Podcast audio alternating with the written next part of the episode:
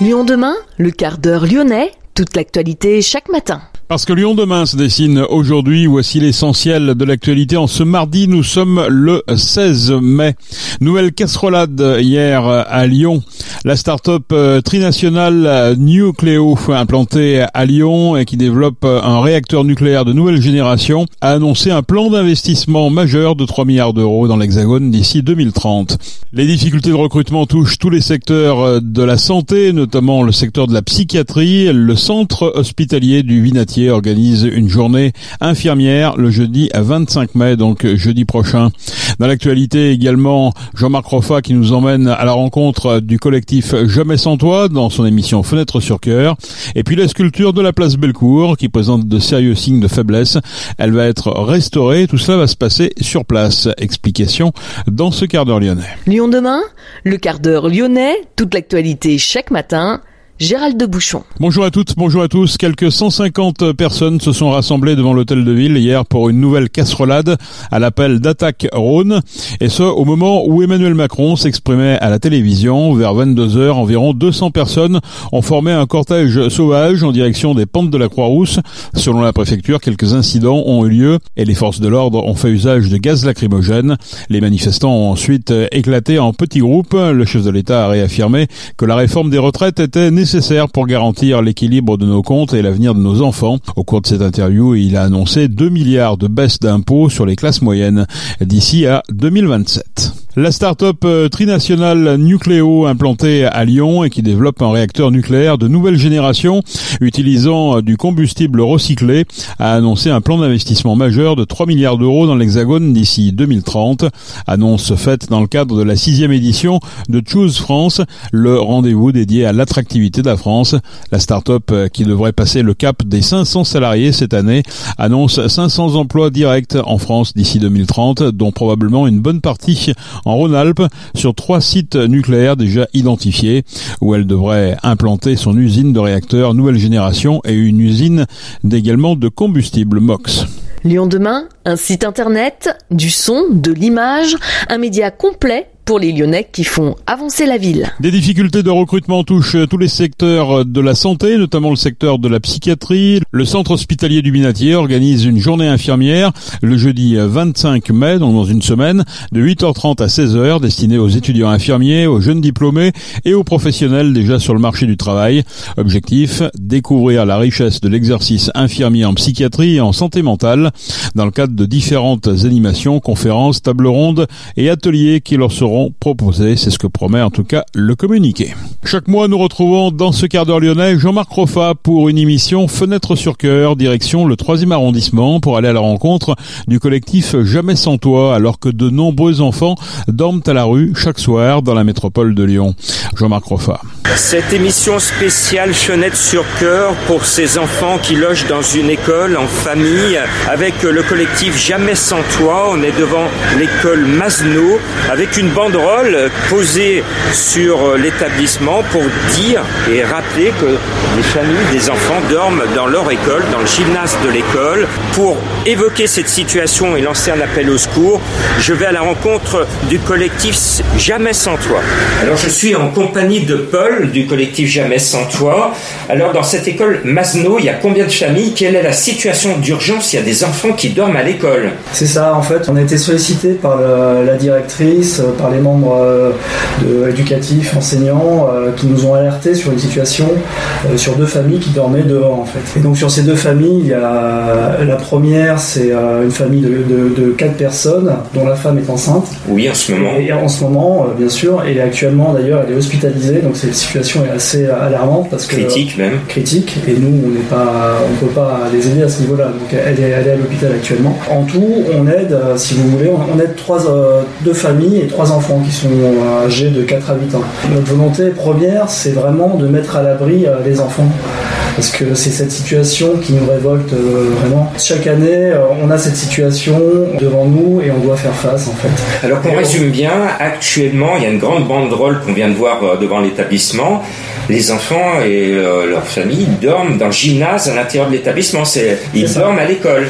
Si vous voulez, le collectif euh, Masno, euh, membre de Jamais sans toi, c'est un collectif de parents d'élèves, de voisins, d'enseignants. On se relaie à partir de 18h30 quand nos enfants rentrent à la maison, comme, tous les enfants, hein, c'est normal, on rentre chez soi.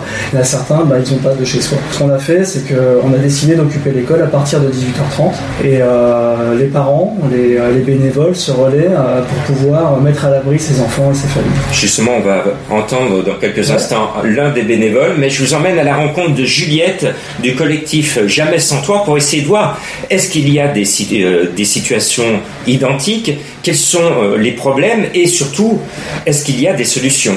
Voilà, je suis en compagnie de, Juliette du collectif Jamais sans toi. On vous connaît, on connaît vos, vos combats.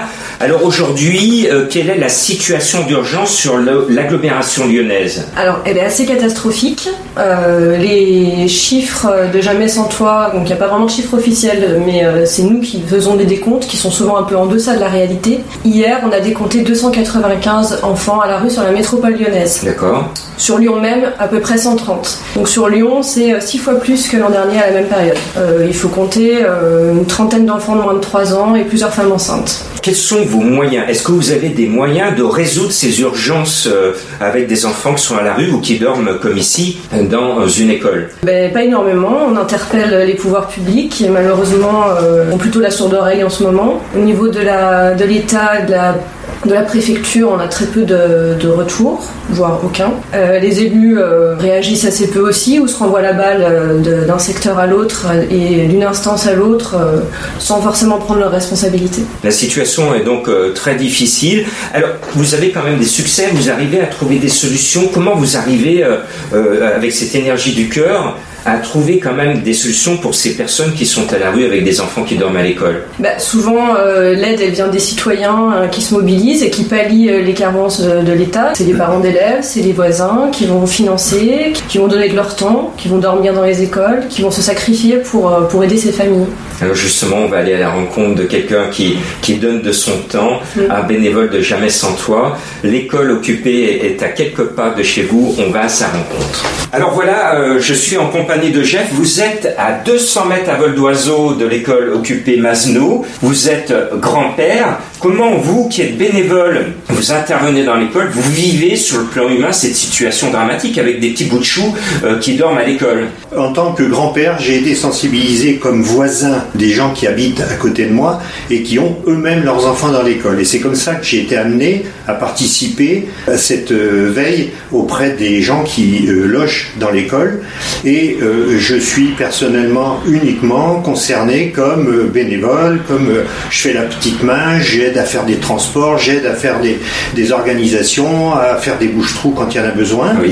C'est une activité qui, qui en soi, euh, me semble indispensable parce que s'il n'y a pas justement ce, ce, cette huile qu'on met dans les rouages d'une organisation comme celle qu'on vient de décrire, euh, euh, ben, il ne se passe plus rien. Donc c'est très important que nous, autour, nous soyons là. Bravo à vous, bravo à tous les bénévoles, à ceux qui dorment la nuit avec les familles En toute modestie. Alors moi, je suis trop vieux pour dormir dans l'école, j'avoue, et qu'en plus de ça, il est nécessaire sur le plan un peu euh, statutaire que ce soit des euh, euh, parents d'élèves qui dorment avec les, enfants et, les familles. donc c'est pas trop ma place. Par contre, je suis là pour les repas, pour les allers-retours. mais je suis, et, comme beaucoup d'autres autour de moi, on est assez nombreux bénévoles dans cette histoire. Bien, bien, bravo à vous. Et on va aider encore jamais sans toi pour essayer d'alerter les pouvoirs publics et de dire plus jamais des enfants dans une école en train de dormir avec un vrai toit. Donc si vous voulez aider ces familles, si vous voulez aider ce collectif Jamais sans toit, eh bien on vous met les liens de, de la cagnotte pour faire un don, pour les aider. Si vous êtes bénévole, vous pouvez les retrouver. Vous trouvez tout sur la formule internet de cette émission Fenêtre sur cœur et de Lyon demain. Merci Jean-Marc. La sculpture de la place Bellecour présente de sérieux signes de faiblesse. Elle sera restaurée sur place. Le chantier a annoncé depuis plusieurs années vient d'être lancé. La statue de Louis XIV sera descendue de son socle et de son estrade avec l'installation de palissades de chantier autour de la sculpture. Cette dernière pourra être restaurée sur place et le public pourra suivre ce monumental chantier en direct grâce à des fenêtres de visibilité ouvertes sur la place. Il est prévu des travaux sur le bronze, restauration, patine, sur la structure interne de la statue et des travaux de restauration sur le marbre. La dalle haute du socle trop détériorée sera enfin remplacée. Elle devrait retrouver, la statue devrait retrouver sa hauteur pour la fête des Lumières 2023, donc à la fin de l'année. C'est la fin de ce quart d'heure lyonnais. Merci de l'avoir suivi. On se retrouve naturellement demain pour une prochaine édition. Je vous souhaite de passer en attendant une excellente journée.